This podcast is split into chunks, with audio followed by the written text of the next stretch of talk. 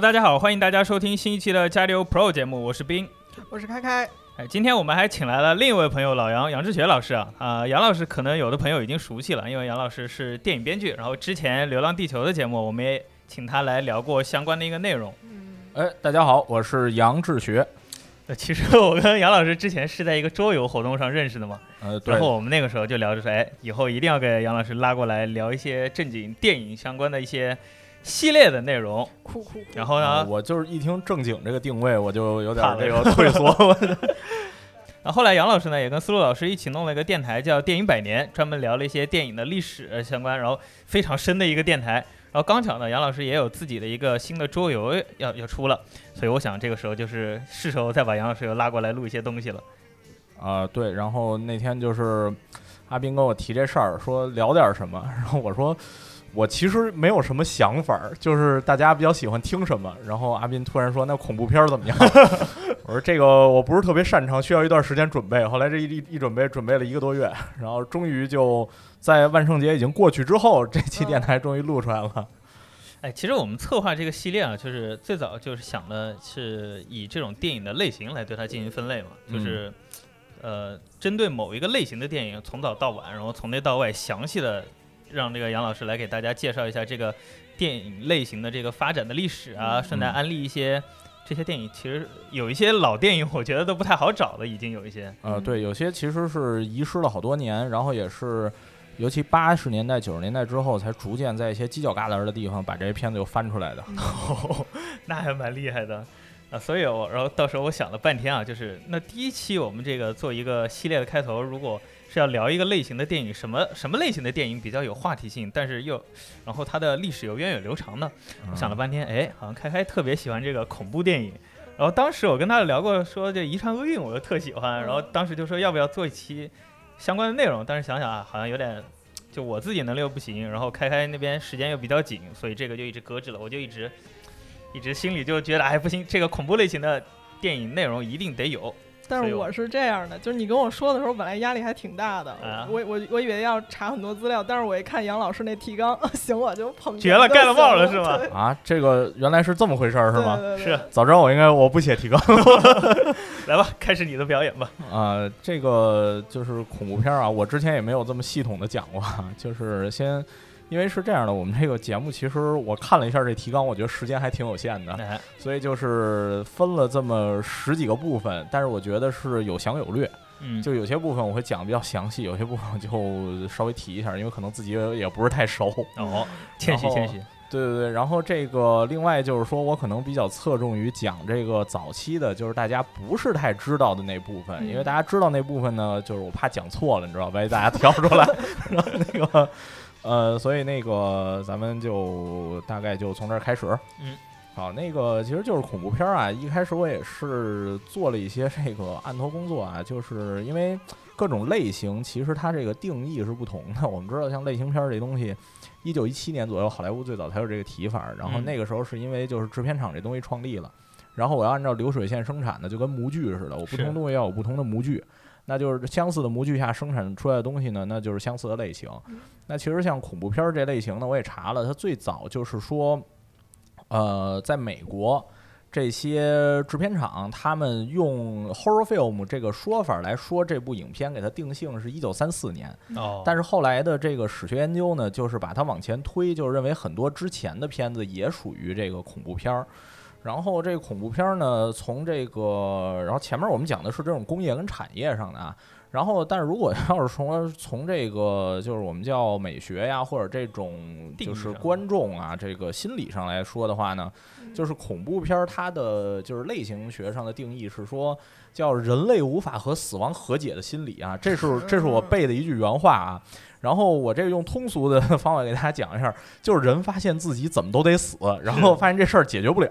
说怎么办呢？然后很恐惧。嗯嗯后来呢，就产生这种类型。然后我们也知道，恐怖片大部分其实讲的就是说人去对抗一个会让他死的东西，啊嗯对吧？然后这个最早的恐怖片呢，其实可以追溯到一个就是真正意义上叫电影先驱的人啊，是这个乔治梅里爱。啊，嗯特别早啊，《月球旅行记》啊，是大家也知道。然后乔治梅里爱呢，当年拍过一个片子，叫做什么《诡异的房客》，或者还是叫什么什么奇怪的房客。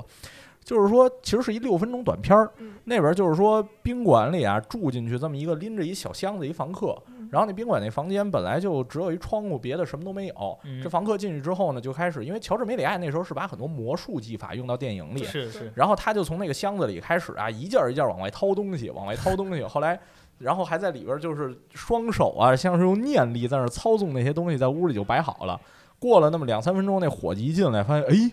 这屋子不对啊。然后结果他就发现了这个房客露出了这个魔鬼的面目啊哦，这就是第一部的恐怖片儿。但是他这个结局啊，是一欧亨利式结局啊，是哦那个 恶魔发现自己的身份暴露了，于是收收起箱子赶紧跑了。这为什么恶魔还会怕凡人？对，这就是最早的恐怖片儿啊，讲的是这个人吓鬼的故事。 然后真正说这个早期比较有影响力的恐怖片儿啊，我们刚才说的是就是从法国对吧？就是说恐怖片儿这类型其实也是从欧洲来的，美国真正意义上的恐怖片儿也是差不多到那个三四年前后才有的。就一会儿我们会说啊，最早的这个恐怖片儿比较有影响，就是先是瑞典。我们知道，就是瑞典在这个一九二零年前后有一个叫做瑞典学派，嗯瑞典学派主要的特征就是说，他们把这个平民老百姓啊，这个外景拍摄呀这些东西变成一个电影的常规手法，发明了很多这个白天拍黑夜的办法。因为我们知道瑞典有极昼有极夜，对，所以瑞典当时电影工业就是说极昼期间玩命的拍，极夜期间玩命的剪。 哎，你但是一说这个，我就想到最近那个，就是那部电影叫什么来着？也是《遗传厄运》那导演拍的，他不就是找了一个极昼，啊，就拍出那种反常的感觉哎，我还确实没看呢。啊？然后这个具体怎么拍，后来我看过这个让雷诺阿的书，就讲他们这个因为后面恐怖片儿咱们也会专门讲这手法，还挺重要的。嗯就是说白天拍夜景，其实是就是用这个聚光灯把这人物照得特别亮，然后旁边哦看着灰，然后看着就跟那个在这个正色的黑白胶片上看着就跟黑夜似的。哦然后像瑞典那时候就大量的用这种类似的手法，因为嗯那时候还没有这个全色胶片，他们那正色胶片要调色还挺难的嗯。然后当时瑞典就是那个斯约史特洛姆，我们知道他最著名的作品是什么《幽灵马车》，对吧？嗯嗯那是当时一大制作，那就是最早最早就是说有影响力的恐怖片儿。嗯，嗯然后同期像德国这个表现主义，我们也知道，表现主义跟它完全相反，表现主义是没有电，嗯因为德国一战之后特别缺电，然后缺电之后造成他们那个用光啊不能照得特别亮，嗯所以他们用很细的光，要想弄出那效果，他们那布景就全得用画的。画的哦，然后就产生了表现主义这种风格，其实那都是，然后那个风格就特别适合恐怖片儿，嗯因为可以画的形象很怪异。然后像那个最有影响力就是诺斯菲拉杜，嗯对吧？然后《诺斯菲亚杜》和《幽灵马车》这俩片子其实都是讲这种跟这个死神啊、什么怪物啊这些东西有关系，嗯还是这个人类对死亡的这种恐惧嘛。然后我也可以讲一下，像《幽灵马车》那个片子，我们知道里边有好多什么鬼在街上走啊这些东西，对吧？那个其实当时是没有特效技术的，嗯然后斯约舍托洛姆当时特别擅长这个拍摄，他那摄影师叫朱利叶斯·岩松，哦，发明了什么呢？多次曝光。嗯那时候一般的拍摄技术说用到二次曝光就已经不容易了，嗯然后斯维舍托洛姆他们经常就是三次曝光、四次曝光，然后就能呈现那种特别棒的效果。然后我们知道，瑞典电影是因为丹麦人在那边推动审查制度的建立，造成瑞典电影早期是世界上审查制度最严格的国家。嗯然后他这个《幽灵马车》，按说有什么神神鬼鬼的，应该是过不了审的。 但是呢，因为他这个原著作者啊是那个叫塞尔玛拉格洛夫还是叫塞尔玛朗格洛夫，就是瑞典拿这个诺贝尔文学奖的那个作家。嗯后来到了审查机关那儿，他们说：“哎呀，这东西我们要瞎剪，万一朗格洛夫老师有意见怎么办那是大哥？” 呀，对对对，就让他过了。然后这个《幽灵马车》，如果您看过的话，您会发现就是里边有一段啊，是这个《闪灵》里边很经典的一段，是在向他致敬哦，那个啊。具体是哪段，到时候您可以自己去看，就是《闪灵》里最最经典那一段 那还啊。挺多的，我对想到他好多方是面。小推他车是吗？还是他是哦像那这个哦我我知道我知道我给这个 阿斌和开开表演那个动作啊，那个听懂了众朋友们就只能自己去看了啊。就是向这个《闪灵》向他致敬啊，就是你可以见这片子后世影响非常大啊，就包括像后来英格玛·伯格曼老师也老拍什么宗教题材之类的。嗯然后英格玛·伯格曼就说，他成名之后有一件事儿，就是每年要包场跟这个年轻人一块儿看《幽灵马车》，然后给大家讲他觉得这个片子哪儿好哪儿好哪儿好。 好，这个《幽灵马车》就差不多了啊，因为它是第一部啊， 我们讲的稍微多一点儿。后来到了德国，这个表现主义，这个诺斯菲拉杜，啊嗯诺斯菲拉杜这个片子，刚才我们不是讲瑞典吗？瑞典这个《幽灵马车》不是让上映了吗？嗯诺斯菲拉杜没让上映，直接给禁映了啊！说这个不行啊，这个片子有神神鬼鬼的。不许上映。然后那德国那边大概就问他说：“那怎么《幽灵马车》上映了？”说：“你们要找一拉格洛夫原著，那是我经典名著， 对对是对，吧我们也是对，这属于我们民族传统文化，那个不是啊， 吸血鬼那是你们德国民族传统文化，跟我们没关系。是这个呢，其实你要揪到根儿上呢，也不是特别德国啊，就是说诺斯菲亚杜其实是从那个德古拉那个故事来的。嗯，然后他为什么要叫诺斯菲亚杜呢？是因为他没买德古拉那个小说的版权。版对，然后后来这个事儿呢，还造成诺斯菲亚杜这个片子在英国被告了。嗯，告了之后，胶片大量销毁，很多年都找不到原版的字幕。到了七几年还是八几年，后来在东德的一个仓库的角落里，发现了这么一份拷贝，然后是完整的。当时那帮电影史学家激动的不行，说我们终于找到诺斯菲拉多了，考古成功了。考古成功啊！然后这个，所以这个当时他们去看那个最原版的，就发现，哎呀，这个茂脑当时确实是，就是诺斯菲拉杜这个导演啊，嗯是就是德国表现主义很代表性的一个这个导演，叫茂脑。嗯茂脑这个人呢，一个是说就是表现主义那种传统东西，他很喜欢；另外就是茂脑在所有这些表现主义导演里，他反而是这种用现实主义手法用的比较多的。嗯，如果您看《诺斯菲拉杜》的话，它虽然是一个讲吸血鬼的片子，嗯但是实际上它这种就是所谓那种对于现实社会的描写联，系对，反而比这个就是表现主义其他的很多片子多。嗯比如我们讲像这个《三生记》，《三生记》其实也是这种民间恐怖题材啊，嗯嗯，就是它其实也是最早的这种嵌套结构故事，也是表现主义代表作嗯之一，是弗里斯朗的，也是弗里斯朗的成名作。他是为了拍这个片子去这个拒绝了卡利加里博士小屋的片嗯约。然后这弗里斯朗拍这片子呢，就是讲这个一个人在三段的故事里，总是要救回同一个，总是要想要救回他爱人的这么一个故事。嗯嗯但是三次都失败了。您听这故事这原型啊，就后世其实很多电影儿都跟这故事原型有关系。还挺希腊神话。对，，然后最后他就牺牲自己去这个救自己的爱人，就是这个三生记。然后这个我也可以讲一下弗里策朗为什么喜欢拍这样片子啊，因为他早年号称自己周游世界，有好多世界各地带回来的纪念品，然后他就特别喜欢秀自己在各地旅游 过，买的都是冰箱贴。对对对，说你看不是我男孩这个我去过，我去过中国，它《三生记》里有一段是中国，但是你看那个东西就特别的意象化的中国，就是那种西方想象中的中国。哦，但是它那个呢，也是就是讲这种呃神神鬼鬼，因为我们知道就是欧洲电影有三大母题是什么呢？就是欧洲电影其实你不用看那么深，它有三个主题，一个是这个，一个是宗教，嗯 嗯一个是爱情，嗯一个是这个死亡。嗯，就欧洲电影基本上跟这三个东西有关，基本上是探讨对这三个东西的态度，就是说嗯你信不信教，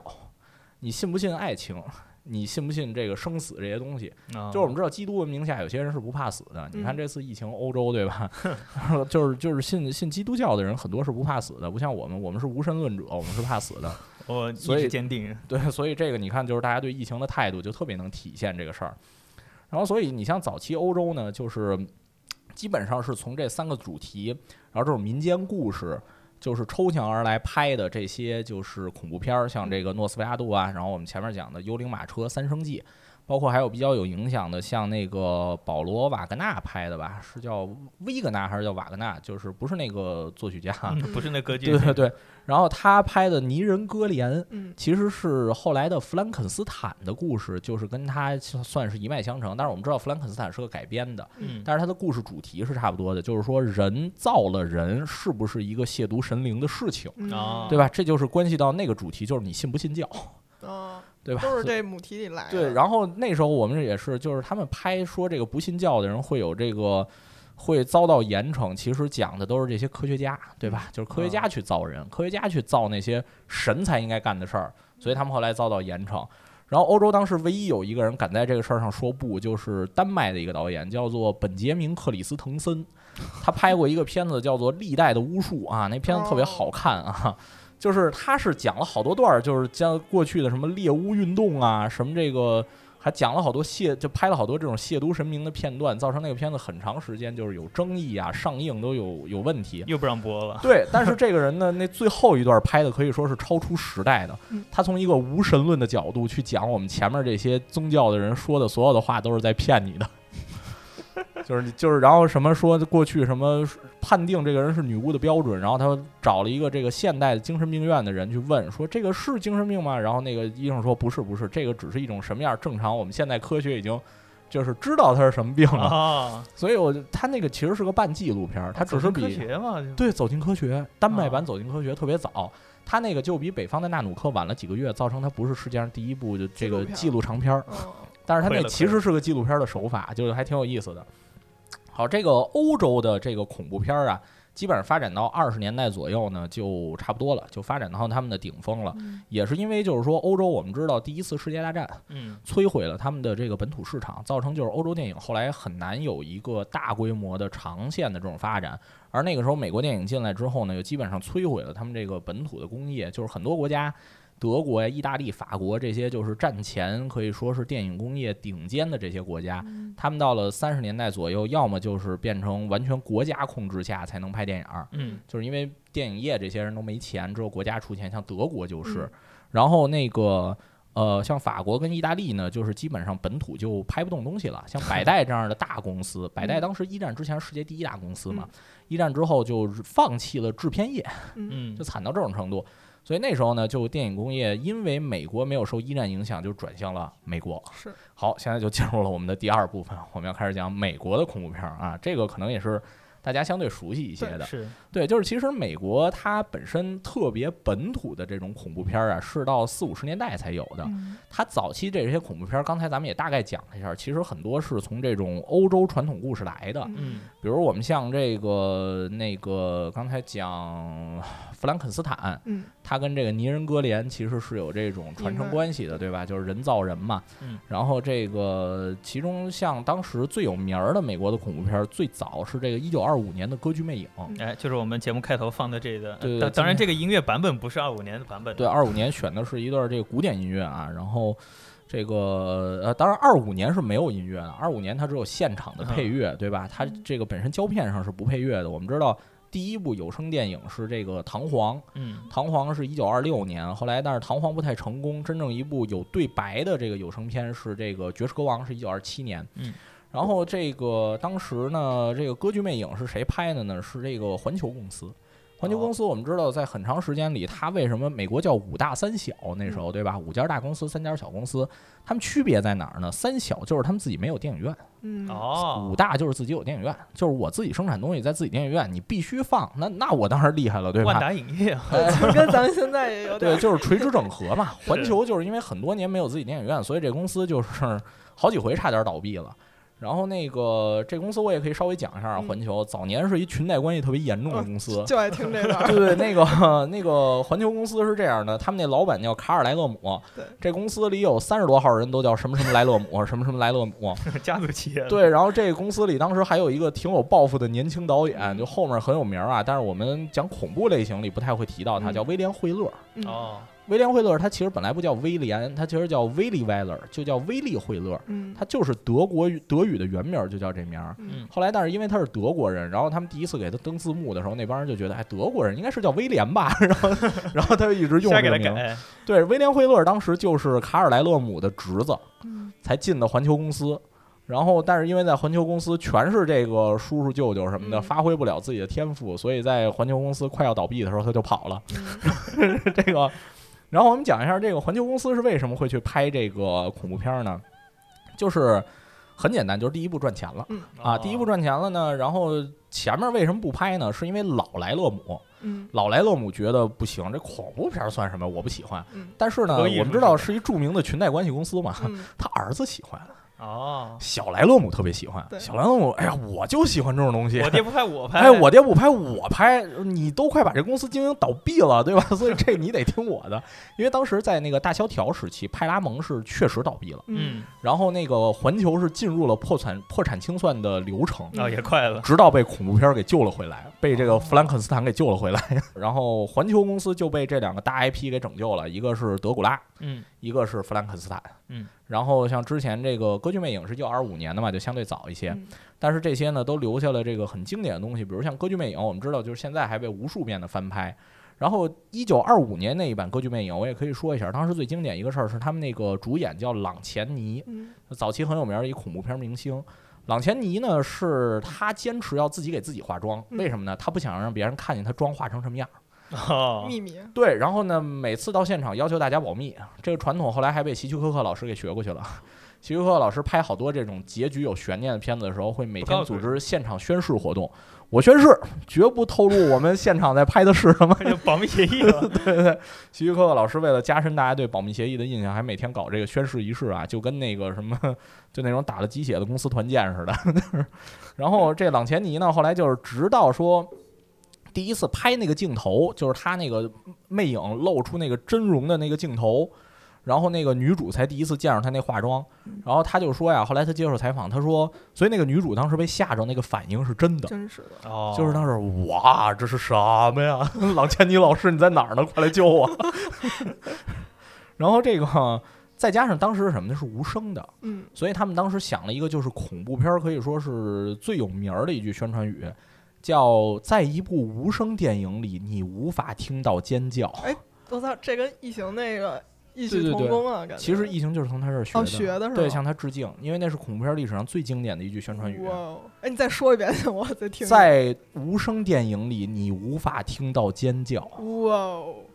就是嗯特别有感觉。你可以去看他那对原文儿，我觉得就环球公司那时候可能虽然是裙带关系，但是嗯还是一批很有能力的人在是做事儿的嗯。然后后来像这个《弗兰肯斯坦》，我们就知道就是他是讲这个人造人嘛。然后那个片子当时也是引起巨大争议，因为里边有一段这个弗兰肯斯坦把这个小女孩儿给扔到河里，嗯嗯 然后我们知道，就是在任何一个时代拍这个电影儿，你只要有这种就是小孩儿被对儿童主人公杀死的这种桥段的话，大家是绝对不会建立对这个主人公的认同的，嗯任何情况下都不会建立对他认同。然后弗兰肯斯坦就是因为犯了这个戒，当时那个导演还费了很大的事儿。我们知道那个弗兰肯斯坦那导演，我可以说一下，他叫做呃 Will，就是鲸鱼的那个名字，嗯叫惠尔。这导演就是他是以拍恐怖片闻名的，但是他那个代表作，您那个可能会有点惊讶，是那个《魂断蓝桥》。嗯，啊，对，就是这个英国导演，他当时是这样的：他拍完《魂断蓝桥》之后，因为特别火，然后那个小莱勒姆给了他，就说你拍这个吧。就找他拍电影了。对，然后那个这个惠尔就说说这什么鬼啊？你这能不能换点别的？好，我们这儿有三十部正在拍的片子，你看一下。还哎是这看个了最好看了这三十部名单， 那个弗兰肯斯坦呢， 就是就是这么着让他去拍了。但是他是对一开始剧本不满意，后来基本上重写了。嗯， 然后这小女孩扔水里这段是他坚持的，就是一定要有，哦然后就引起特别大的争议。我也可以说一下他这段怎么处理的啊，就是说他是讲这弗兰肯斯坦也不是说纯粹的邪恶，嗯，他说他跟这小女孩玩游戏，然后他智力是那种小孩儿，就是那种婴儿那种智力，但是又有成年人那种比成年人还要强壮，所以是他发现那小女孩啊往这个水里边扔花瓣儿对，扔一下，然后他也扔一个。然后小女孩扔一个，他也扔一个对，俩人特别高兴，就最后没有花瓣了。哎呀，这弗兰肯斯坦一高兴把这小女孩抱起来，啪往水里一扔。然后我还知道，就是当时这个小女孩啊，她是其实只上过三节游泳课，根本不会游泳。嗯，然后那个导演坚持让他拍了好几遍，然后最后是给了他这个煮鸡蛋给他吃，就是说这小女孩最喜欢吃这个，说你只要再给我拍一遍， 你要多少煮鸡蛋我给你多少煮鸡蛋， 然后就这么着把这段给拍出来了。这个就是弗兰肯斯坦啊，然后最后讲一个，就是我们知道弗兰肯斯坦那脖子上不有一个那个、嗯大家都以为是钉子导电的嘛那，个对，嗯其实那是电极，对吧？嗯就是那个是因为弗兰肯斯坦是通过闪电获得生命嘛，这是他那套理论。然后这个就是当时这个片子直接把环球啊，就从破产清算里就说，哎，咱们公司是不是有一帮人在搞破产清算呢？别清算，别清算了，赶紧来算账，这片子赚多少钱？ 嗯，就是就这么一状态啊。后来呢，就因为这个赚钱了，说那咱们接着拍吧。就下一个票叫什么呢？叫这个德古拉。嗯，德古拉这片子我们也知道，捧红了一个特别有名儿的这个这个这个叫呃恐怖片明星啊，叫贝拉卢格西啊，就是这个贝拉卢格西，我们也知道是那个就是后来所有这些经典的恐怖片形象里的这个吸血鬼，基本上都是从他这儿为原型的。 嗯就是那个后立着领子那个，对，然后那个贝拉卢格西当时也是，就是立着领子，摆着一个这个披风，嗯，然后那那个光，对对对，苍白的很。对，然后那个头上都是那发油 发蜡，是， 对吧？听说这词儿最近特别火，是吧？ 这个可以说是这个电影界的传统啊。感觉后来他成为了一个就是有点亚文化偶像那种，对很他多就歌儿也是像对，包括他这死的时候也是这个穿成德古拉那样样对对去对下葬挺 的。传奇的，这个事儿是有说是他遗愿是这么说的，但其实我查了，就是他这个传记作者炒作是吧？贝拉卢格西的传记作者说，说不是他的愿望，是他家人的愿望对。然后他家人吃他这个 IP 吃了好多好多年，哦，所以就贝拉卢格西老师具体自己最后是想不想那样下葬就不可查了。其实，嗯然后这个贝拉卢格西我也可以说一下，他就是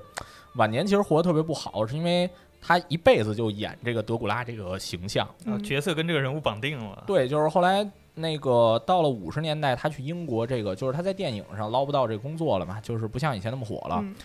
后来那个去英国那边就是舞台上演这个德古拉，嗯然后演德古拉呢，他就发现这个有一件事儿对他打击特别大，他发现台下这观众啊没有被惊吓，反而在笑。新一代年轻 观众看他在台上哇那样，然后为什么？就是就是观众觉得哎呀这个事儿太可笑是了，跟咱们现在那个玩梗那种感觉吗？对，就是那种感觉，就是觉得哎这烂梗，哦，啊，这这闪电五连鞭我已经看腻了， 这这个，然后但是他自己就特别不能理解，伤心啊了。，对他特别伤心。他说，我这他是说表演艺术。对，他说，你知道德古拉这个角色对于我来说就像哈姆雷特一样，嗯，嗯，但是观众居然在笑，你知道当年我把他们吓成什么样吗？就是时代过了，就是电影这个东西确实是会过时代的。就是在过去很经典的片子，其实你只要过了那个时代，不是那批观众了，不是那批成长环境观众了，他们就是不爱看，这是很正常的事情。是所以呢，像这一批片子呢，后来其实就跟像卢格西的命运一样，到了这个三四十年代啊，后来像有一些就跟风开始拍这个恐怖片儿的，比如像这个米高梅公司拍《畸形人》嗯啊，《畸形人》当时就是受这个就是受了很多的这个指责嘛。是那片子是为什么呢？就是说，因为我们现在要拍《畸形人》的话，我们从这个观影的经验上，我们已经接受了说这是特效做出来的。嗯没问题。但是我们知道，三二年那个畸形人啊，他是真的拿这些畸形人去演，拍的对对，然后最后还那有很恐怖的这个外科手术的对片段，所以当时就是因为观众看这些都是真的，所以就引起很大的争议，嗯说你一个是说太恐怖了，另外一个呢是说你是不是歧视这些人，不人道。哦，嗯不人道。嗯哦，跟那个时候美国那个马戏团那种即兴表演似的。嗯对他就是找了一些马戏团那个即兴表演的那些人来演这个戏，对结果就米高梅公司因为这个事儿就被喷得很厉害。然后我们也知道，当时已经到哪儿？一九三二年了，对吧？嗯，美国电影在一九三四年有一件特别特别大的事儿——海斯法典汉。斯法典海斯法典一九三零年由这个丹尼尔·劳德起草，但是呢，真正完善到这个就是很严格的要盖戳执行，就是每部片子要该戳决定上不上映，嗯那是一九三四年的事儿。嗯那么像这个，其实很快，像这个就是海斯法典严格执行之后，嗯，所以其实美国这种传统恐怖片儿它就没法再去突破尺度了。嗯，那观众看着觉得你尺度还不如以前，那自然它的票房就下降了。嗯其实这就是传统恐怖片儿的它的黄金时代就过了。而那个时候有一些我们叫做法典美学下的这种恐怖片儿啊，嗯像这个雷电华公司就特别有代表嗯。雷电华公司那个时候请了一个法国的班底，那个导演叫做瓦尔鲁东。嗯然后这个导演特别擅长干什么呢？叫瓦尔鲁东式的恐怖片儿，就是从头到尾怪物都不出现。哦， 对对对，全靠这个声音和这种话外的东西让你来这个脑补出来。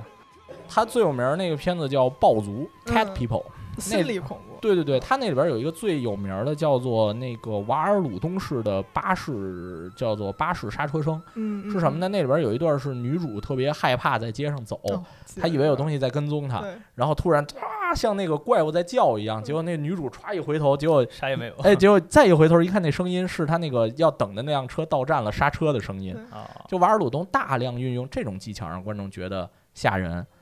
但是其实这种技巧在后面呢，也被很多的恐怖片用了。一会儿我们嗯讲到德州电锯杀人狂的时候啊，嗯那可能要到下一期了 啊。就是德州电锯杀人狂也是一特扯淡的事儿， 就是那个我们讲到那儿就知道了。然后像这个美国的恐怖片呢，这时候就嗯进入这种心理恐怖，嗯就没有那种直接惊吓你的了。所以这个呢，就相当于是走向一个低谷。而这个顺便我们可以讲一下，那时候美国有一类就是这个是属于咱们这一期讲的不是重点啊，就是怪兽恐怖片儿。嗯怪兽恐怖片儿呢，在美国其实出现也挺早，就是一九一几年就出现了。但是是因为美国那时候就是一直到后来，其实像这种怪兽片儿，大部分情况下它的分类是画在科科幻幻片儿，对对，是不是画在恐怖片儿里的？但是呢，现在的研究里呢，就恐怖片儿研究里也会把它列进来。嗯说因为那也是说它会对你生命构成威胁的一种外力。嗯，然后这个里面呢，像什么《海底两万里》那个海下那个大的那个乌贼，嗯像那个《失落的世界》，就是《侏罗纪公园》就从这儿来的是啊。《失落的世界》，我跟你说一下，它原著作者，你们可能有点意外啊，亚瑟·柯南道尔爵士哈、 啊，除了这个他创造的著名形象啊，除了福尔摩斯之外福尔摩，斯对对对，就是这个《侏罗纪公园》的最早的这个原著就是从他这儿来的啊。这我也可以讲一下，就是呃，《侏罗纪公园》版权是从迈克尔·克雷顿那儿买的，但是迈克尔·克雷顿实际上是从亚瑟·柯南道尔这本小说受的启发，嗯啊然后去相当于又改编了一个故事，写的叫《侏罗纪公园》。嗯然后他跟斯皮尔伯格两个人一块儿这个做后期的时候，就是我们知道，就是影视圈有个说法，说这个后期渲染其实特别能促进大家的友谊，因为我们是几个人坐在这个渲染的那个电脑前面。啊，等着电脑这在个那 儿一渲染渲染半天，然后嗯没办法，大家坐在那儿只因为随时可能暂停出问题，我还不能走，嗯 所以大家只能坐在那儿聊天儿，然后大家就会嗯友谊得到升 华。斯皮尔伯格跟这迈克尔·克雷顿俩人就是这么着友谊得到了升华，然后俩人闲到这个迈克尔·克雷顿说：“这样吧， 我这儿有本小说，你看看。”后来就产生了《侏罗纪公园》这个片子。哦，然后，然后这个，然后这一时期最有名儿的一部这个怪兽恐怖片儿呢是什么？金刚。啊， 对？吧？金刚这个片子我们也知道，就是它其实当时创造了很多很多第一，就是像这个是属于 B 级片儿历史上一个划时代的作品啊。嗯当时用这个定格动画，呃，就是逐帧一帧一帧画出来的。那个导演叫做梅里安·库珀。嗯梅里安·库珀这人我也可以稍微讲一下，飞虎队的总参谋长啊，特别牛的一个人。然后，这个梅里安·库珀当时拍这个的时候，他找到那个配乐叫做呃马克思·斯坦纳，嗯他是就是嗯叫做电影配乐之父这个人，后来就是他最早发明了主题音乐这样的东西。嗯然后那个《金刚》里边就是因为这种声音的效果用的特别好，所以造成它特别的吓人。嗯然后《金刚》的那个就是嚎叫声，我也可以说一下是怎么做出来的啊。是他们当时用了这个去动物园里录音，嗯然后去森林里录音，录出来之后啊，反正那个这也不知道这个 经历了什么九九八十一难啊，然后 最后录出来之后，到了梅里安·库珀、马克思·斯坦纳他们这儿说，嗯，不行，差不点够意思不够吓人。嗯，然后那个录音师说，那这样我把那个老虎的叫声和狮子的叫声合在一块儿，儿，合在一块儿，嗯，不够吓人，不够怪异。这个东西我在动物园也能听见。 然后这个这个是这个录音师最后没辙了，自说己来 一首。不不，到我把它手了反着放。哦，对他把那个录录出来那声音效果反着放，反着放。那个梅连库珀他们一听觉得，哎，这没听过对了 这吓人，就用它 了。音效师的创作创作总归是下这些玩意儿。对对，然后金刚的声音就是这样的啊。然后像恐怖片后来特别有名儿，像五十年代的哥斯拉，对吧？嗯，哥斯拉那个声音怎么来的？我也可以说一下，就哥斯拉是。也是试了好多种声音都不行，包括反着放也不行，因为美国人用过了，东宝公司那帮人觉得这个你就玩是剩下的哥斯拉是一九五四年的，嗯一九五四年那一年是东宝公司有史以来财务压力最大的一年，嗯是因为他们那年同时在拍三部大制作的片子，而且都是他们公司可以说到一九五四年为止史上投资就是公司史上投资最高的那么五部片子，其中之三都在那一年：嗯，哦哥斯拉、七武士、宫本武藏。我哦，三个片子同一年都在拍，都巨花钱，所以那一年东宝公司就哎呀，这个可能可能我们得想一些便宜的办法来做这个声音。然后他们那个音效师啊，是叫奥田还是叫什么，想了一特绝的办法。拿那个，我们知道，就是说这声音特别难听，叫这个拉小提琴，说你叫锯床腿儿是吧？嗯哼说你琴弦锯床腿儿，他就用了一个类似的办法， 他用琴弦去锯那个皮革手套，哦天，听着就 发现那个声音可能还不够，后来在网上抹一层树脂，然然后就那么着锯，然后哥斯拉的声音就是这么来的。我听着跟那就是个指甲刮黑板似的。对对对，就那种对声对音。对然后包括像这个后来这哥斯拉这片子发行，我们知道就哥斯拉这个名字。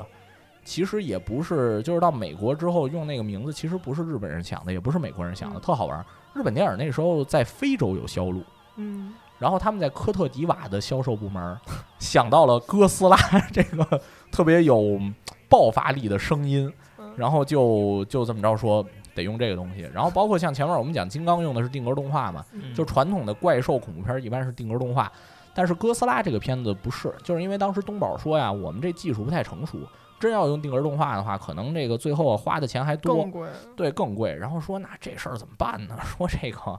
整一皮套，哎，我有一折啊，对，整一拍皮特套摄的的，哎，特摄片儿，哎，特摄片儿的思路就是这么来的。后来奥特曼都是嗯对从这个地方开始的啊。哎，差不多也是六几年吧。对，就那个时候，然后哥斯拉第一部是五四年嘛，嗯反正就是那时候因为火了，哥斯拉当时也是就是评论家都骂他骂的特别惨，但是后来也是逐渐逐渐分嗯红成为经典。然后这个就是怪兽电影，我们就差不多就讲到这儿了啊，嗯就是它是一个从美国产生的类型，然后呢，后来其实在这个日本被发扬光大。当然，我们知道，像美国后来也有很经典的这个就是怪兽恐怖片啊，像这个其实《人猿星球》，你要说严格来讲不太算，嗯人猿星球严格来讲不太算，但是像什么，就是他们有一个叫什么惊心怪兽，然后那个恐龙骨这些东西，就是特别典型的说都是这种怪兽恐怖片儿。但是要说那时候，我觉得最好看的还是哥斯拉，啊，嗯就是我都看完之后，我觉得确实哥斯拉那个水平是要高一些。然后这个怪兽片儿呢，后来反正拍了这么多年吧，我觉得它这个一个线索发展下来，我自己认为最好的一部啊是《极度深寒》。嗯啊哦，九八年的片子，那个是嗯少数几个恐怖片儿，我觉得是我给打了五星儿的啊，我觉得真的是特别棒。我我也可以说一下，我另外一个打五星儿的恐怖片儿是《寂静岭》，嗯，我觉得这两两部是我认为最好的恐怖片儿，确嗯实，哦是寂静岭的哪一部呀？就是第一部。哦，第二部那是什么呀？第二部那个我当时评论叫“我如何为了秀三 D 毁掉一部片子”， 就是你看他那个片子完全就是为了秀我们有三 D，所以他那个镜头前老有一些细碎的这些东西在嗯飞，飞出来，但是那个东西其实是三 D 效果看着好，但是如果你看二 D 的话，就觉得那个哦，为什么要拍这个哦，镜原来头？是这样啊。对，就那个感觉，因为那时候就是说，好多人就是三 D 那时候就是被《阿凡达》带火之嗯后，好多人转三 D 嘛，嗯转三 D 就发现就是说三 D 其实技术上好多东西不太好解决，嗯然后怎么样让我这三 D 看着更像三 D，、嗯扑然后脸他们就发现对，就是你得有小东西往你脸上飞，那东西就最三 D 了。呃我在那个电影院看好多当时三 D 国产片那个恐怖片儿都是这样，就是对莫对名其妙有东西飞出来。对，其实那就是为了秀三 D 技术是是啊。然后那个咱们这个怪兽片儿这一个脉络讲完了，我们就继续讲这个所谓经典恐怖片儿这一系的兴衰啊。就是美国到了这个三四十年代之后，它这个恐怖片儿不是随着海斯法典，随着他们这个市场这些观众的适应就不行了嘛。嗯，所以后来这个恐怖片儿的复兴呢，其实是要等到英国的一家公司，嗯，叫做汉默啊，哈默啊，锤子公司啊。 嗯哦这个罗永浩老师不知道是不是从这儿来啊？就是这个汉默公司呢，就是基本上世界上啊，说恐怖片方面应该是仅次于环球的那么一家，嗯就是非常有名的公司啊。然后他们拍的这个题材呢，其实跟这个环球是差不多的， 就是什么那个呃什么什么什么这个呃弗兰肯斯坦的诅咒。嗯然后那个恐怖的德古拉， 就是就感觉是，然后跟游戏起标题似的。对对对，然后那个是这样的，因为环球对这些东西的人物形象拥有版权，嗯所以呢，我们在汉默恐怖片儿，就五十年代这个英国这汉默工作室拍这些恐怖片儿啊，就会发现他们那些恐怖片儿里那个形象都跟环球这种经典的荧幕形象不太一样，嗯比如说弗兰肯斯坦，弗兰肯斯坦我们知道是有一电极，嗯，然后那个脸是缝的，然后那那种感觉，对吧？然后汉默那里边那个克里斯托弗里老师演的啊，嗯这这位演员相信我不用介绍啊，大家都应该很熟悉。克里斯托弗里老师是汉默的，就是最大牌的恐怖片明星，嗯他和这个 Peter 库是两个人。嗯， Peter 库是专演范海辛的，嗯他是专演德古拉的。一个演猎手，一个对对猎对，然然后不只是说范海辛跟德古拉，啊然后像弗兰肯斯坦里边大概也是这种关系，就是他们俩常年是这种对手戏嗯，但两个人呢虽然在荧幕上是敌人，但是私交就是可以说是私交甚笃啊嗯。当时是因为什么事儿呢？就是汉默当时拍这个叫做《弗兰肯斯坦的诅咒》，嗯还是恐我我我我我有点忘了啊，是就是当时克里斯托弗里老师埋怨自己没有就是台词儿太少，他读完剧本儿，然后推门进这个演员更衣室说。我就几乎没有台词儿，怎么表现我这个角色？ 然后皮特库什当时正在化妆，拿着那个剧本，抬起头来看了一眼克里斯托弗里老师，说：“哎呀，这证明你读过剧本了，不错嘛。” 然后他们俩的友谊就从这儿开始了，但是在荧幕上呢，就一直是死对头。然后这个我也可以讲一下，然后到这个弗兰肯斯坦的诅咒和这个恐怖德古拉，他们基本上就放弃了像之前雷电华那一套，就是用侧面的东西来表现恐怖什么的，嗯因为我们知道英国的审查没有那么严格，而且当时还有一个特别重要的技术，彩色。嗯啊哦是，其实汉默创造了彩色恐怖片的美学。之前是黑白恐怖片，嗯汉默最早就是把那种鲜血淋淋的红，以特别视觉冲击的方式展现在你面前。嗯哦，以前讲究的是说，怪物要过二三十分钟，经过一系嗯列的铺排才出现。汉默是说，那你前五分钟观众不睡着了，是嗯所以汉末讲究是什么呢？上来就得出，嗯而且那个一出标题上面就滴血，嗯然后那个音效就起。那个时候的 logo 出来就是那样的。对对，就是他这样，是那个是那个德古拉那名字出来，还是弗兰肯斯坦那名字出来的时候，然后直接就一个字母开始滴血。你现在去看，你觉得那个效果特别的五毛，但是在那时候观众就觉得哇哎，好吓人啊！然后这个，呃，然后包括他后来什么去这个拿枪打这个弗兰肯斯坦，都是这个就是，呃，直接展现这种特别血腥的东西，就是因为它是彩色的。但他这套做法感觉挺美国的，反而，呃，其实美国后来学他的，嗯，，就是是美国后来因为海斯法典解体，所以才能学他。嗯嗯，就是其实是汉末创造这套美学，后来但是汉末毕竟英国本土市场小，嗯，他片子卖的再好，后来到美国这些大的这些投资一进来还是比不过，嗯所以就是汉末呢，我们也知道，就是他也创造这种经典的，就是他把德古拉的形象就不像以前这个卢格西老师是说我要吓你嗯，而这个克里斯托弗里老师塑造的这个吸血鬼形象呢是说特别的帅， 嗯高优大雅帅气，哎，一见着你就那个脸呀、那个笑的呀，嗯就是让你感觉特别有亲和力的一个吸血鬼。嗯然后，但是呢，那个来的其实就是个猎人，心里憋着就是怎么弄他呢。 嗯然后这个，所以当时就是他这种就是直接的特别血腥冲击的这种这个恐怖片儿啊，就一下成为这个当时就整个西方特别流行的这个恐怖片儿。嗯然后我可以讲一下它里边儿啊，就是好多人说它那个效果特别的真实，比如像那《弗兰肯斯坦的诅咒》，嗯，那个是个一九五五年还是五七年的片子，它到现在都是英国本土最卖座的电影之一，就是一直到现在不算通货膨胀，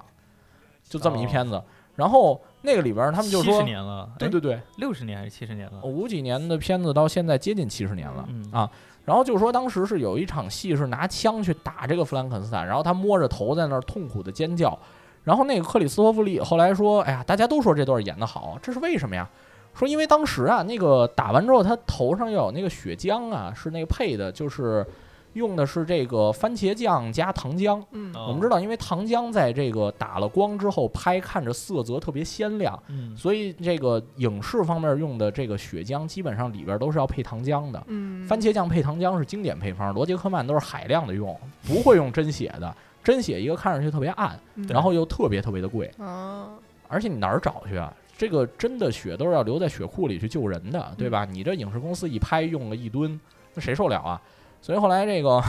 然后克里斯托弗里就说，当时是因为那个番茄酱进了他的眼睛里，所以他是真的在那儿啊，太难受了。导演也没卡掉。 导演，哎，这效果好，好，效果好，再再演一会儿，再演一会儿。然后这个，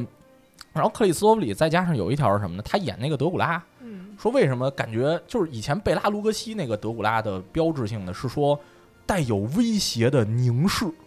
啊，带有威胁的凝视，让你觉得这个特别的震撼，让你觉得你想往后退。哦，是我记得对有一个镜头，就是给他那个眼睛那个部位给对给一个高光，对然后让他那样从上往下看着你。对对对。然后克里斯托弗里老师那个说他的这个德古拉呀，感觉眼神有一些迷茫。 然后后来问他为什么呀？哎说我视力不好，我就不戴，我我要是不戴那个隐形眼镜儿，我看都看不清。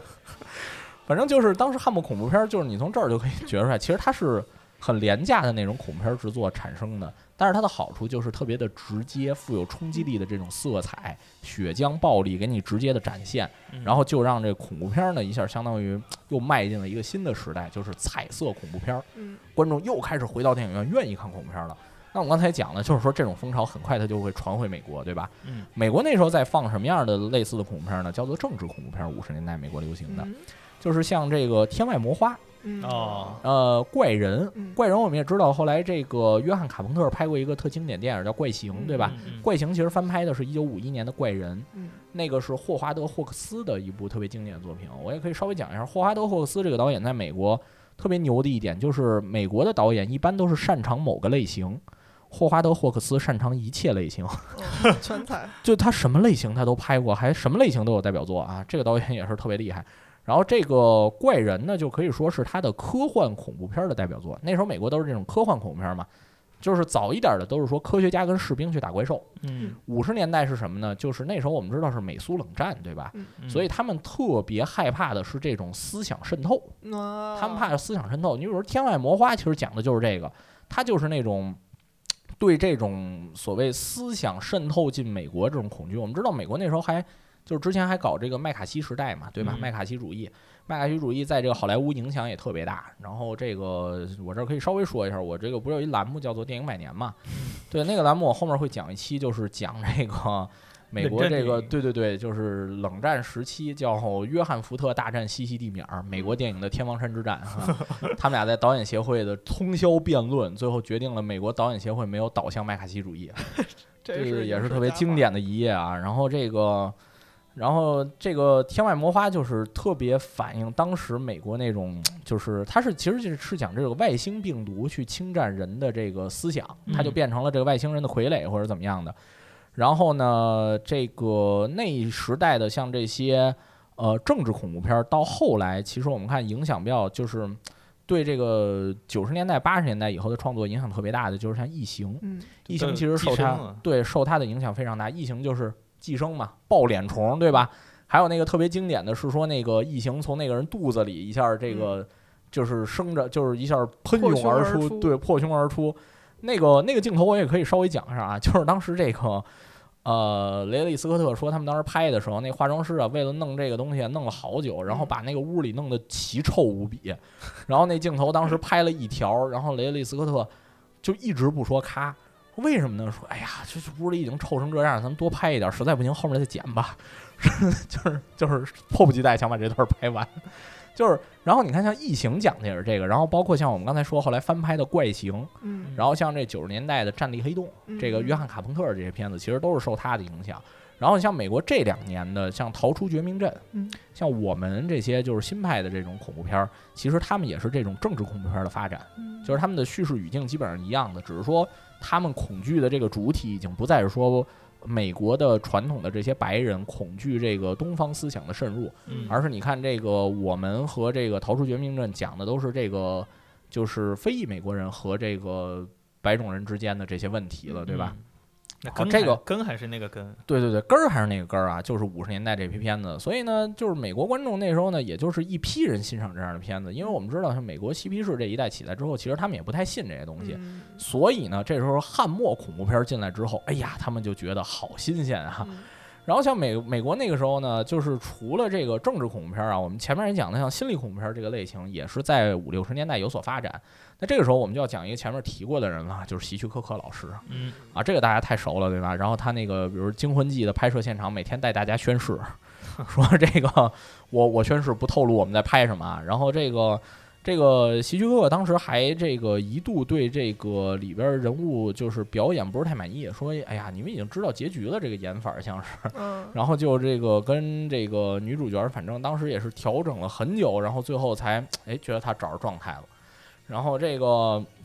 像这个心理恐怖，我这时候就可以说一下，就是心理恐怖最核心的一个东西是什么呢？是说以前的恐怖片儿，不管是怪兽、是吸血鬼、是弗兰肯斯坦嗯、疯子科学家这些东西，它都是外来的。嗯包括像这个政治恐怖片，儿，其实也是外来的。但心理恐怖不是，心理恐怖讲的是说，可能你的朋友是这个有问题的，啊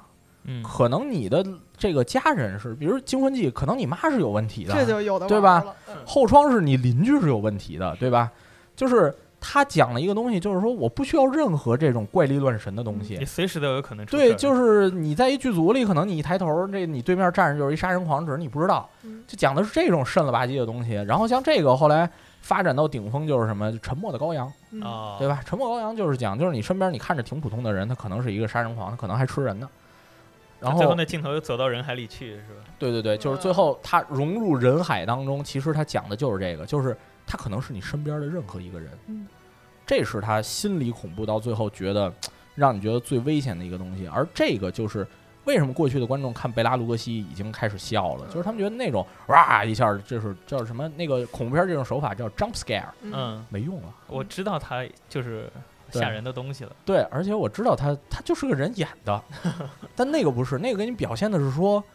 你看着，比如跟你一块儿来看这电影，这人他可能挺正常的，搞不好他出了电影院就要给你剁了。嗯有点意思，对吧？？就是希区柯克老师讲的是这个东西，所以为什么我们说希区柯克大师，他就大师在这儿，嗯，就是他嗯对这个类型有这种嗯所谓创建，就是之前人没有发现的。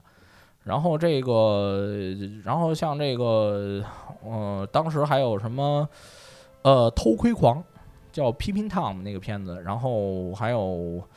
啊，我想想其他的，其他基本上就是一些希区柯克的，是那个时候最有代表性的。嗯所以就是说，他像什么《Vertigo》那个片子嗯是叫《迷魂记》，嗯，后窗，嗯然后这些东西其实都是带有心理恐怖的。但是它有一部不太一样，是那个群鸟，嗯哦群鸟是政治恐怖嗯，群鸟是带有政治隐喻的，它是讲这种外来的东西的这种渗入，然后突然对你造成的这种，就是因为鸟是你身边生活你觉得很安全的东西，结果嗯突然有一天它开始啄你了，嗯就是其实是这种，然后。呃，然后在这个同一时期呢，我们刚才讲英国、美国，对吧？然后现在我们来讲一下，就是恐怖片的这个发源地，叫法国。回 来了，对，回到法国了。法国这个当时他们一九五五年那个有一个著名的导演叫做乔治克鲁佐，拍了一个片子叫《恶魔》。嗯这个导演我也可以讲一下，他在二战之后其实是名声特别差的一个导演嗯，就是因为他在二战期间拍了一个片子叫做《乌鸦》还是叫《群鸦》。嗯然后这个片子在二战之后，法国去清算这个德战时期的卖国贼的时候，嗯唯一给这一部片子画了一个认为是亲德电影儿嗯，然后克鲁佐这个帽子就甩不掉了。他直到拍出来《恶魔》这个片子，算是法国观众才原谅他了，哦因为我们知道，像法国那个二战刚结束最流行的片子是什么？是那个叫做什么《铁道游击队》啊，不是，就是那个很类似的一个片子啊，就是当年还拿了那个戛纳电影节金奖，嗯就是金棕榈，我觉得那也是挺水的一个金棕榈，但我能理解，是因为它是二战刚过，它讲的是法国在德战时期的一帮这个铁路工人嗯怎么样去跟德国人搞对抗的事儿嗯。啊，那我觉得那个就是属于那时候最大的主旋律。那你像克鲁佐老师拍那个乌鸦那种东西，在那时候就是被骂的最惨的。所以克鲁佐这个人呢，就是名声特别不好，嗯但是他片子拍的特别好。他像那个《恐惧的代价》这片子也是特别棒啊。然后像《恶魔》呢，就是《恶魔》当时是在法国就是票房超高的一个片子，嗯就是像什么希区柯克那时候同时期，因为希区柯克那时候就是五十年代算是那种卖座保障型的导演，嗯然后他那个片子在法国卖的比希区柯克的新片子都好。然后，然后希区柯克我们也知道，那时候《惊魂记》还没拍出来嘛，是那个五五年左右，就是跟那个汉默拍什么《恐怖德古拉》差不多同一时期的。嗯然后这个吧是当时在法国，就是他因为审查有很多东西要规避嘛，所以乔治克鲁佐都就说啊什么呀、尸体啊、什么鲜血啊、什么暴力啊，因为它里边有一场就是非常残酷的凶杀，但是他完全没有展现，他只是展现说这个人进了浴室，然后他做这个事儿，然后他出来了，嗯然后通过这种办法就就是嗯去这个躲避审查嘛。然后我们也知道，就是说法国的这个电影一般来说都带有一些这种所谓哲学上的这种东西比较多嘛，就是文艺片嘛。然后这个呢，一般就是现在这种理论研究呢，把克鲁佐的片子总结为叫做现代性反思。什么叫现代性反思呢？我给大家用这个最通俗的话啊，比如说我们看雅克塔蒂的片子，嗯里边就会有大量的这种机械生产重复的建筑，所有的建筑你看着都一毛一样。嗯嗯，像那个沃霍尔的这个现代艺术，就是其实它也是一堆重复的东西摆在那儿嗯。其实那个它就是在讽刺所谓这种现代性，讽刺现代性哪一面呢？就是重复，嗯就是可口可乐每一个包装都是一样的，电脑流水线生产的，连电影儿最后都变成流水线生成生产的，他们是反感这个东西。然后呢，像这个生产到了极端就是什么呢？他们觉得连人都是可以生产的，是这是他们恐惧这种东西。那恶魔其实讲的就是这个，就是说那个人是能换脸的，哦你你身边这个人他可能是另外一个人，然后为什么呢？就是因为这种现代性的什么都是能生产的，什么都是工业流水线上可以造出来的，嗯所以呢你就会觉得特别可怕。你身边这人就是他可能他可能不是就是原本那张脸那个拥有者可能不是坏人，但是他换了个脸啊，所以就是像后来这种他还们挺吓人的，想对想对对，这种恐惧叫什么呢？叫做外科恐惧。啊就是对外科手术的恐惧啊。他其实承接的内核也是弗兰肯斯坦，嗯就是也是属都于是拼到一块儿的，对，都是说那拼到一块儿呢，你让脸啪往上一呼，然后这个这个这个就嗯就是他就变成另外一个人。然后你比如像这个最有名儿的，大家特别熟悉的变脸，嗯嗯，变脸虽然不是恐怖片儿，尼古拉斯凯奇和这个约翰特拉沃塔那个吴宇森导演那片子现在，一想到变脸，就想到尼古拉斯凯奇那脸就变成表情 包，还挺搞笑啊。哎，这个像变脸其实也是算这个东西一系的，就是讲这种外科恐惧，但是它是一种一种动作片儿、动作惊悚片儿的形式，对吧？它嗯不是恐怖片儿。然后到后来这个比较有名儿的这个弗兰肯海默的有一个片子叫做《第二生命》，嗯第二生命》那个片子如果你看过，你就会知道，就是变脸的梗基本上是从他这儿抄的。 哦，就基本上完全一样。然后像日本的那个《他人之言》，然后像黑泽清的《回路》，黑泽清《回路》我也可以稍微讲一下，它其实已经不太是传统那种外科恐惧了， 嗯，它是讲那个就是鬼可以通过网络传播。就特别没溜儿一故事，就是你这地方有路由器，然后你这地方过两天你就被鬼附身了。你看上去还是那个你，但是你已经变成了一个鬼。他是讲这么一个，所以最后那主人公是逃到一个没有没有 WiFi 的船上， 感觉挺现代的对啊这。对对，那还是一个二零零一年的片子，就是那时候刚有这种就是拨号的，就是拨号那种网在日本。你要是现在 WiFi 环境下再拍这片子，我觉得更吓人。你现在拍那个贞子什么的都得换一个，就是对打对开对网页就要出事儿。对，打开网页就是电脑里爬出来贞子是吧？然后那个，哎，咱们既然讲到贞子了， 咱们这个就是差不多到这个，就是咱们这是分两期对吧？嗯，差不多到咱们这个第一期的这个结尾，哎，终于能够讲到一点大家特别熟悉的这个亚洲的啊日本的怪谈电影。哎嗯啊，也是同一时期啊，五几年。我们知道，就是说日本的怪谈电影啊，它的根源跟西方不太一样，就是西方其实是那种基督教体系，嗯比如说那个是我是对抗恶魔，或者我是对抗身边的坏人嗯这些东西。但是怪谈电影是那个什么呢？就是日本是这种神道教传说、嗯嗯人形妖怪，像什么就是百鬼夜行这种东西，万物皆有灵。对对，万物皆有灵，就是可能是一树叶跟你有仇，蚂蚁跟你有仇，日本就经常讲这种东西。那你比如像那时候最有名的就是沟口健二《雨夜物语》，嗯那个是日本所谓就是怪谈电影，算是打响了这个就是在全球的这种名声的一部片子。当然之前像他们这个这叫什么《离狱殿》啊，这个这这个片子是我这念起来不太熟，因为我没看过，这片子不太好找。我是从那个。就是叫做佐藤忠男的那个日本电影史上翻到的，他说这是最早的一部，但是我确实没看过啊，《雨夜物语》我看过， 然后这个就是特别典型那种神道教传说来的。然后另外一个东方的是什么呢？就是怨灵复仇，嗯就是日本怪谈还有一个一大部分就是怨灵复仇，这个说可就多了。对对对，然后像后来什么这个贞子啊，什么这些，其实也都是从这儿来的，对吧？但是我也可以稍微讲一下，就是日本啊、就是后来像什么贞子这些，其实他们是结合了一些西方的东西，这个到下一期我们会详细讲。嗯，然后像日本的这个怪谈电影呢，就是最具代表性的就是后来这个导演应该是小林正树吧，还是谁拍的？就是一九六四年就叫怪谈，哦怪谈电影好像就是从就从这个片子这儿这个名字这儿来的。它是当时是几段儿式的，就那种嗯分段儿式分的段儿短式片集那种电影。它基本上就是把之前啊嗯日本所有这些万物有灵说呀、怨灵啊什么这些东西这个类型的这种恐怖全给囊括在这几段儿里了嗯，然后就形成了怪谈，算是他们这个集大成之作。就日本恐怖故事，对对，日本恐怖故事就是你看现在像那个什么《世界奇妙物语》嗯我觉得就是最早可能学的这种形式。嗯但是我们也知道，像日本电影就是六几年往后，是因为像什么黑帮片儿啊这些东西就卖的特别好，然后他们把整个电影制作成本给抬上去了，就造成哦啊日本就古装片儿到了七八十年代，观众也不爱看了，就不行了。你你像日本七八十年代流行的是什么？要么是黑帮，嗯要么是银次郎。银次郎我们也知道，就是日本传统有这种所谓帮会学徒这种传统。然后像这个银次郎，其实他讲的是一个什么人？就是说我是一个像帮会分子的人，但是我其实没有师傅，我也没有这些帮会，嗯所以这个人就特别有意思。然后日本那时候就流行这样的人了，所以你再讲怪谈这些呢，他就